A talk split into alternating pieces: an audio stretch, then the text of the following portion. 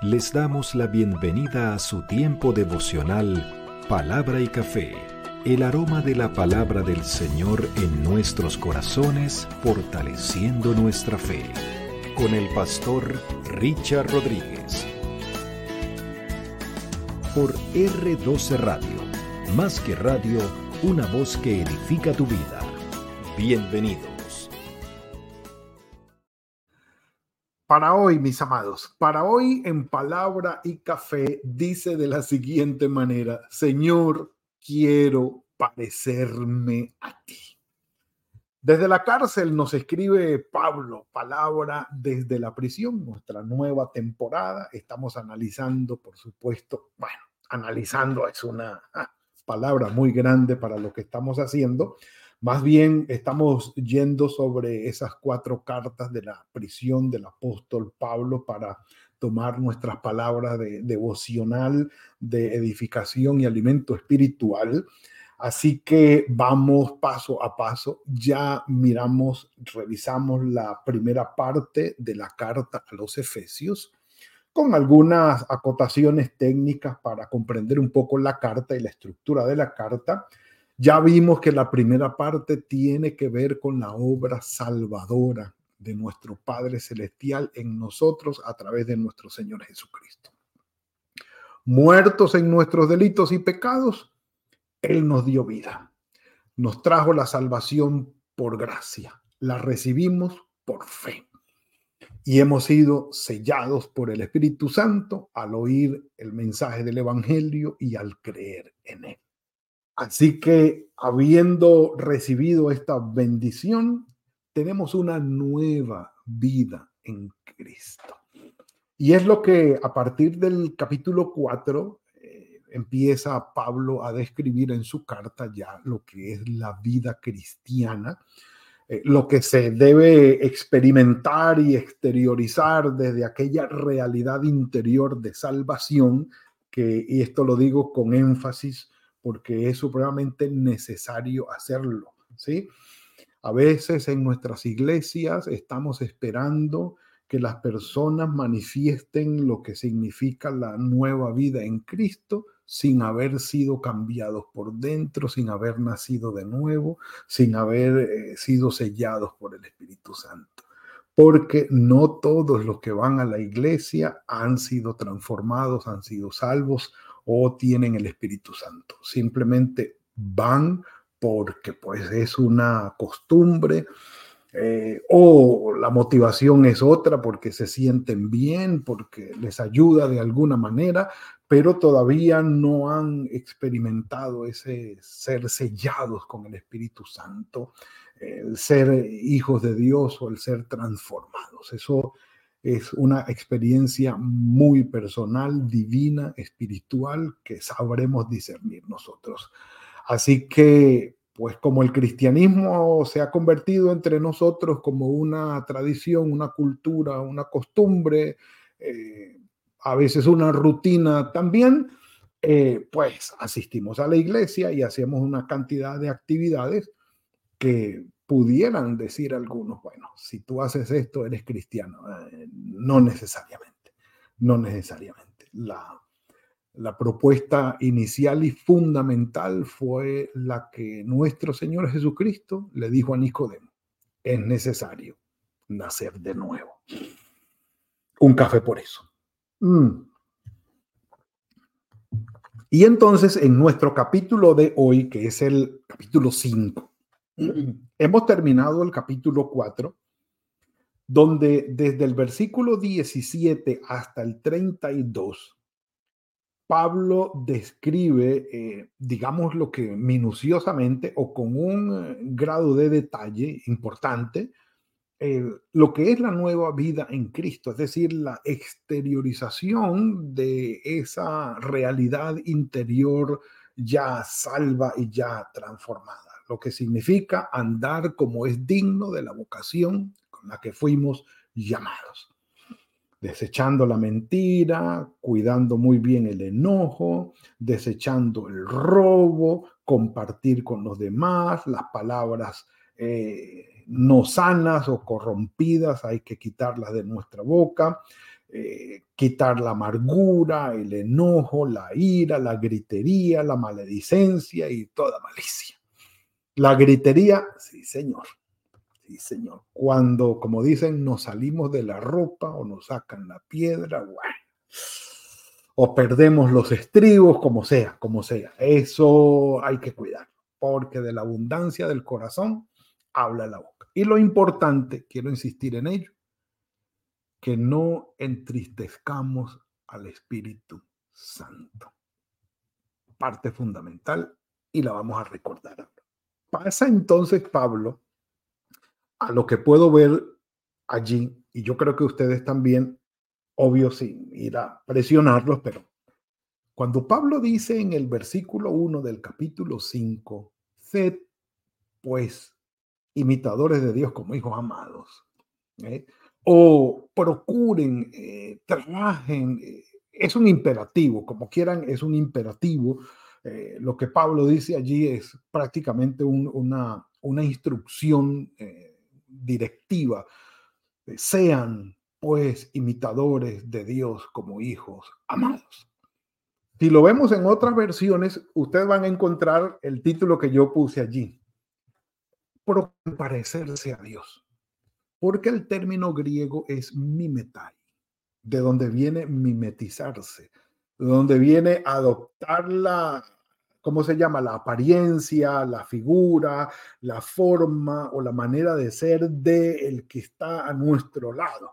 Es decir, que alguien que está a nuestro lado con autoridad nos afecta a nosotros de manera que nos hace parecernos a él, ¿sí? Y, muchas veces, pues, eh, hemos tenido eh, entre pecho y espalda y en la cabeza esa fantasía, el querer ser igual a. Y muchos hemos tenido personajes que hemos querido imitar. Pero cuando Pablo dice aquí y aplica a Dios el término mimetai, es decir, trabajen pues, procuren pues, ¿sí? Muévanse diligentemente para ser imitadores de Dios, para parecerse a Él no está pidiendo algo, en primer lugar, no está pidiendo algo eh, que no podamos alcanzar. No, ¿por qué? Se los voy a decir de esta manera y pueden anotarlo allí, pueden anotarlo allí. En Génesis capítulo 1, versículo 26, dijo Dios, hagamos al hombre a nuestra imagen y a nuestra semejanza. En otras palabras, hagamos al hombre parecido a nosotros hagamos al hombre igual a nosotros, ¿sí? Que se parezca a nosotros. Obvio, la diferencia es monumental entre Dios y nosotros, pero nos parecemos. Perdónenme. Hay algunas cualidades emocionales, espirituales, somos personas al igual que Dios lo es. Y guardando vuelvo, insisto, la diferencia abismal, sí. Tanto así que el Señor Jesucristo citó en una de sus reyertas con los eh, fariseos y los escribas, no dice la palabra de Dios que somos dioses, ¿sí? Y el, eh, el salmo lo dice, no, no recuerdo exactamente ahora cuál es el salmo, pero se dice, somos Elohim, es decir, tenemos una apariencia, una forma, una manera de ser, eh, que el hecho de ser persona nos hace parecernos a Dios. Y en Génesis 1, 26, la idea era, sí, que fuésemos a imagen y semejanza de Dios. Lamentable eso, y hay que decirlo, es lamentable, eso se rompió, se dañó, se quebró en la caída.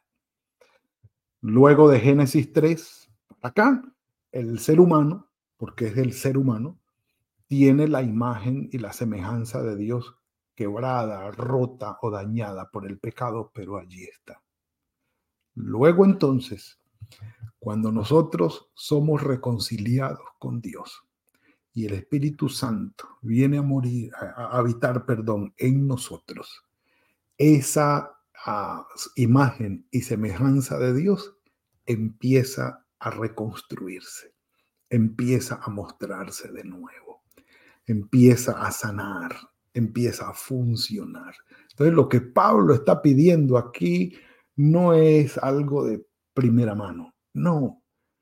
Es la restauración de aquel diseño original que Dios había puesto en nosotros y que el pecado dañó y quebrantó. Aquella forma original que el Señor había puesto en nosotros en su imagen y semejanza y el pecado la dañó. Entonces viene el Señor Jesucristo en la cruz del Calvario a pagar por ese daño, a, ¿cómo es? a recuperar nuestras vidas y a poner su Espíritu Santo en nosotros para que definitivamente podamos llegar a esto y esto sea posible. Un café por eso. Mm. Sin sonar a orgullosos, les quiero pedir algo para que lo escribamos allí en el chat. Si alguna vez has pensado, mi amado hermano, mi amada hermana, si, si te has detenido de alguna forma a pensar tú mismo en qué te pareces a Dios. Yo lo he hecho y el resultado me, me ha gustado, por supuesto, ha sacado una sonrisa de mí y en mi corazón, el ponerme a pensar ahora que Cristo está en mi corazón, que el Señor ha obrado en mí, soy templo del Espíritu Santo, ¿en qué me parezco a Dios? No se lo pregunto a nadie porque eso sonaría como arrogante. Oye, dime tú, ¿en qué me parezco yo a Dios? Por favor. No, pero bueno, se, tendría que ser alguien de mucha confianza, pero si usted lo ha pensado, no, no lo vamos a acusar a ninguno, por supuesto, ni de orgullosos ni de arrogantes, pero si lo ha pensado en algún momento, escriba allí en qué se parece usted a Dios. ¿Lo ha pensado? Y si sí, póngalo. Si no, no hay ningún problema. Seguimos adelante. No pasa nada. Ahora, vamos aquí al punto. Dice Pablo, sed pues imitadores de Dios como hijos y le da el calificativo de amados, ya el hecho de ser hijos nos pone una gran posibilidad, absoluta posibilidad de parecernos a nuestro padre, porque el hijo se parece al padre. Hay una relación, hay un origen, hay una ascendencia que de alguna manera, pues hablando en términos eh, fisiológicos, hay un genotipo, hay un fenotipo que hemos heredado, que de alguna manera nos ha llegado y nos hace parecernos a. Eh, Jonás y yo, dentro de los cinco hermanos, tenemos como la mezcla de papá y mamá, pero más por el lado de mamá que de papá, dicen. Porque la familia de mamá era mucho más alta que la de papá. Eh, Lino, Raquel y Grenna, que son mis otros tres hermanos, tienen pues, la tendencia por el lado de papá en el, en el, fenotipo, en su manera de, de, de ser externos, ellos son más pequeños ¿sí? Más menuditos, eh, pero igual en su carácter y en su personalidad eh, tenemos a veces eh, de, los dos, de. Así que la mera relación que plantea Pablo allí, hijos amados de Dios, pues tenemos que parecer.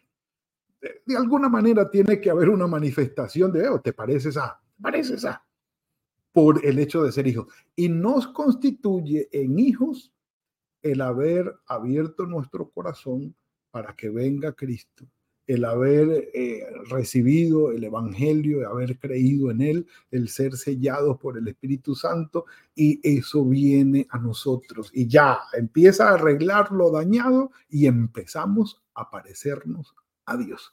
Así que háganme el favor, no he visto que se haya movido el chat de comentarios, escriban allí en qué se parecen, si en alguna manera lo han considerado. Entonces, la posibilidad, ¿en qué se parecen a Dios? La posibilidad de parecernos es total porque somos hijos y somos amados. Nos parecemos a. Pero Pablo describe aquí la, digamos, la virtud en la que pudiéramos parecernos a Él. Dice, y andad en amor, y aquí da el, el fundamento de la similitud, como también Cristo nos amó y se entregó a sí mismo por nosotros, ofrenda y sacrificio a Dios en olor fragante, una referencia directa a los sacrificios en el Antiguo Testamento y el humo del sacrificio como subía y era agradable a Dios, entendiendo que el sacrificio fue nuestro Señor Jesucristo en la cruz del Calvario. No hubo candela, no hubo llama, no hubo leña, no hubo humo, no fue eh, una hoguera lo, en lo que quemaron a Jesucristo, pero el sacrificio como tal, el significado, el poder de ese sacrificio para el perdón de los pecados, el derramamiento de su sangre inocente, fue lo que agradó a Dios y satisfizo al Señor en su requerimiento de justicia por el pecado de la humanidad. Entonces, entendiendo esto, dice él, anden en amor. ¿Por qué? Porque el Señor Jesucristo se entregó no por debilidad, él no fue a la cruz porque no pudo salvarse, porque no podía el poder, no tenía el poder de bajarse. Él no estuvo en la cruz porque pobrecito lo agarraron en su momento difícil y ya estaba cansado. No, Él se quedó en la cruz para pagar por nuestros pecados por amor, porque nos ama. Pudiendo bajarse de la cruz, se quedó pudiendo quitarse de todo este sufrimiento, se quedó por amor a ti y a mí. Entonces, mis amados, tenemos aquí las dos virtudes en las cuales debemos parecernos a Dios. ¿Cuáles son? Aquí van. Un café previo. Virtud número uno, evidentemente, el amor la relación que debe manejar, eh, calificar, identificar la relación nuestra con los demás es el amor. Agape, un amor sacrificial.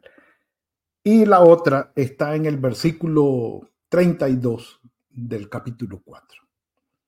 Antes es bondadosos unos con otros, misericordioso, perdonándose unos a otros como Dios también los perdonó en Cristo Jesús.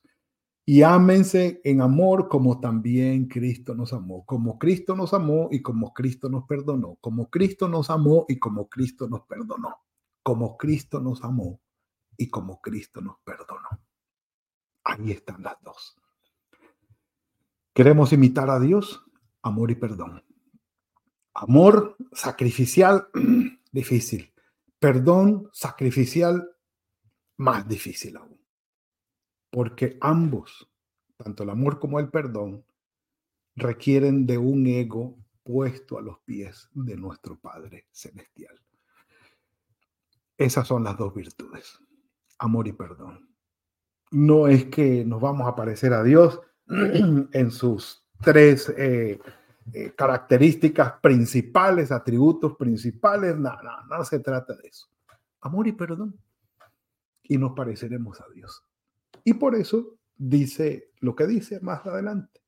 Pero fornicación y toda impureza o avaricia, ni aun se nombre entre vosotros, como conviene a santos.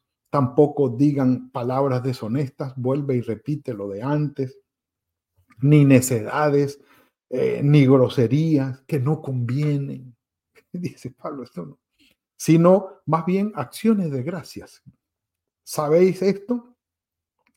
Que ninguno eh, que sea fornicario o inmundo o avaro, que es idólatra, ¿eh? tiene herencia en el reino de Cristo y de Dios. Porque evidentemente alguien que se maneje de esta forma o administre su vida de esta forma, realmente no, no, no ha nacido de nuevo que de una manera desenfrenada eh, haga todo esto. Dice, no, no, no, no ha nacido de nuevo. Venga, de allí hay que salir. Hay que salir. Porque es todo lo contrario. Es todo lo contrario. Allí, por así decirlo, no estaríamos imitando a Dios, sino al diablo, al enemigo, porque eso es lo que él quiere. Entonces la idea es imitar a Dios, no al diablo.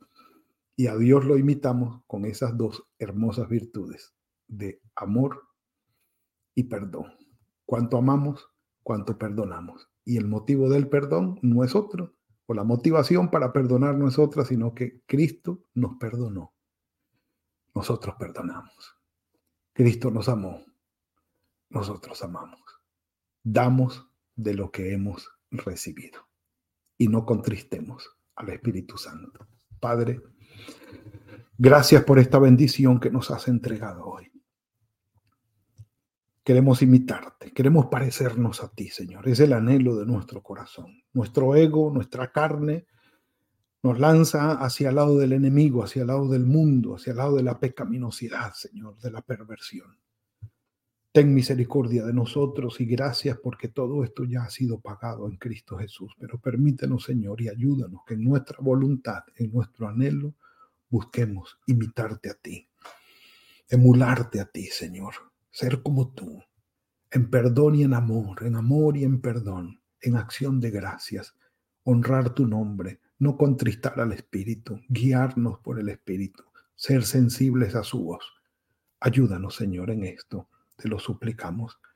Dejamos en tus manos este día, tu bendición sea con nosotros y gracias Señor. Gracias una vez más por el alimento de hoy.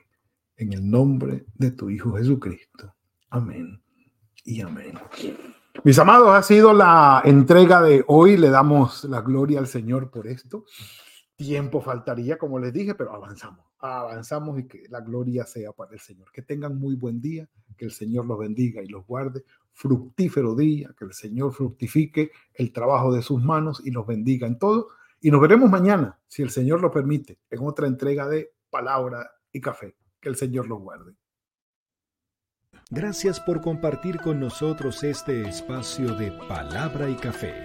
Hasta una próxima oportunidad por R12 Radio. Más que radio, una voz que edifica tu vida. Que Dios les bendiga.